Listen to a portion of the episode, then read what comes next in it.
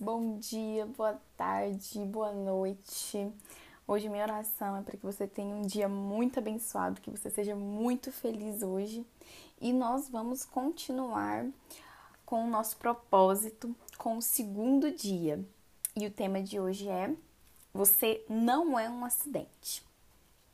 Eu sou o seu Criador. Você estava sob meus cuidados mesmo antes de você nascer. Isaías 44, 2.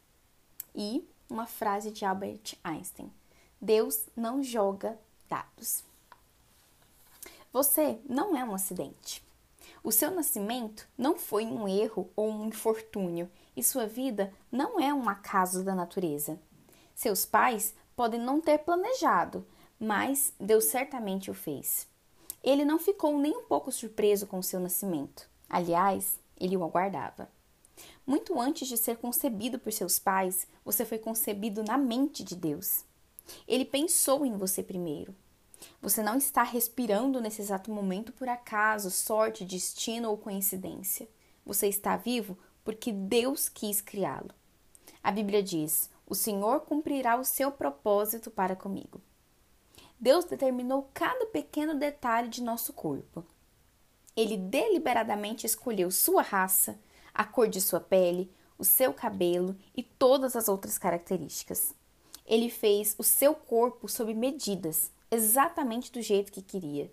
Ele também determinou os talentos naturais que você possuiria e a singularidade de sua personalidade. A Bíblia diz: Tu me conheces por dentro e por fora, conhece cada osso do meu corpo, conheces exatamente como fui formado, parte por parte, como fui esculpido e vim a existir. Uma vez que Deus o fez por um motivo, ele também decidiu o momento de seu nascimento e o tempo de sua vida. Ele planejou os dias de sua vida antecipadamente, escolhendo o momento exato de seu nascimento e de sua morte. A Bíblia diz: Antes mesmo do meu corpo tomar forma humana, tu já havias planejado todos os dias da minha vida. Cada um deles estava registrado no teu livro. Deus também programou onde você nasceria e onde você viveria para o propósito dele. Sua raça e nacionalidade não são um mero acaso. Deus não deixou nenhum detalhe ao acaso. Ele planejou isso tudo para o propósito dele. A Bíblia diz: De um só fez ele todos os povos tendo determinado os tempos anteriormente estabelecidos e os lugares exatos em que deveriam habitar. Nada em sua vida é casual. Tudo foi feito em função de um propósito. E o mais incrível, Deus decidiu como você nasceria. Independentemente das circunstâncias de seu nascimento e de quem são seus pais, Deus tinha um plano ao criá-lo. Não importa se seus pais foram bons, ruins ou indiferentes. Deus sabia que esses dois indivíduos possuíam uma constituição genética específica para criar você em especial, exatamente como ele tinha em mente. Eles tinham o DNA que Deus queria para formá-lo. Embora existam pais ilegítimos, não existem filhos ilegítimos. Muitos filhos não foram planejados pelos pais, mas não são um imprevisto para Deus. O propósito de Deus levou em conta o erro humano e até mesmo o pecado. Deus nunca faz nada por acaso. Ele não comete erros. Ele tem um motivo para tudo que criou.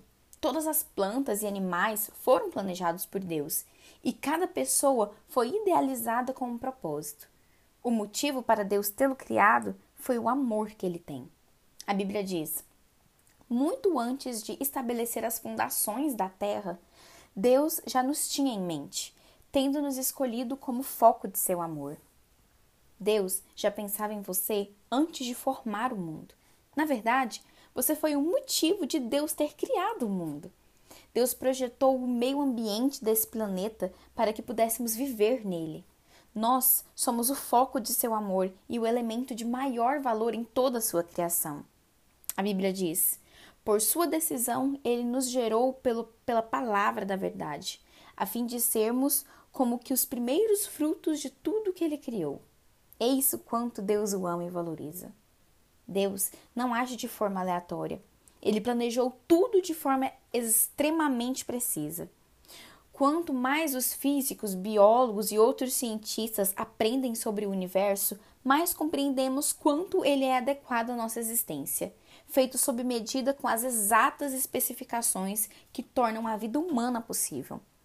O Dr. Michael Dental, experiente pesquisador de genética humana da Universidade de Otago, Nova Zelândia, concluiu: Todas as evidências disponíveis nas ciências biológicas apoiam a teoria básica de que o universo, como um todo, foi especialmente criado, tendo a vida e a humanidade como principal objetivo e propósito. Um conjunto no qual todas as facetas da realidade têm seu significado e explicação neste fato fundamental. A Bíblia disse a mesma coisa há milhares de anos atrás. Ele é Deus que moldou a terra e a fez. Ele fundou-a, não a criou para estar vazia, mas a formou para ser habitada. Por que Deus fez tudo isso? Por que enfrentou o incômodo de criar um universo para nós? Porque Ele é um Deus de amor. Esse tipo de amor é difícil de compreender, mas é essencialmente confiável. Você foi criado para ser um alvo especial do amor de Deus. Deus o fez para poder amá-lo. Essa é a verdade sobre o qual você precisa edificar sua vida. A Bíblia nos diz que Deus é amor. Ela não nos diz que Deus tem amor. Ele é amor. Amor é a essência do caráter de Deus. Há um perfeito amor na irmandade da Trindade. Então Deus não precisou criá-lo. Ele não estava só, mas quis fazê-lo para expressar o seu amor. Deus diz: Você, a quem tenho sustentado desde que foram concebidos, e que tenho carregado desde o seu nascimento. Mesmo na sua velhice, quando tiverem cabelos brancos, sou eu aquele, aquele que os sustentará. Eu os fiz e os levantei. Eu os sustentarei e os salvarei. Se não houvesse um Deus, seríamos todos acidentes, o resultado de um fato extraordinariamente aleatório no universo. Você não poderia parar, parar de ler esse livro pois a vida não teria nenhum propósito, significado ou importância. Não haveria certo ou errado, bem como nenhuma esperança, além de seus breves anos aqui na Terra. Mas há um Deus que o fez por uma razão, e sua vida tem um profundo significado. Descobrimos que esse significado e propósito somente quando tomamos a Deus como um ponto de referência de nossa vida. Romanos 12, 13 diz: a única forma precisa de compreendermos a nós mesmos é pelo que Deus é e pelo que Ele faz por nós. Este poema de Russell Keffer resume isso. Você é quem é por uma razão. Você faz parte de um plano complexo. Você é uma criação original, preciosa e perfeita, denominada como notável homem ou mulher de Deus. Você tem essa aparência por uma razão. Nosso Deus não cometeu nenhum erro. Ele o teceu no útero. Você é exatamente como ele quis fazer. Os pais que você teve foram escolhidos por ele.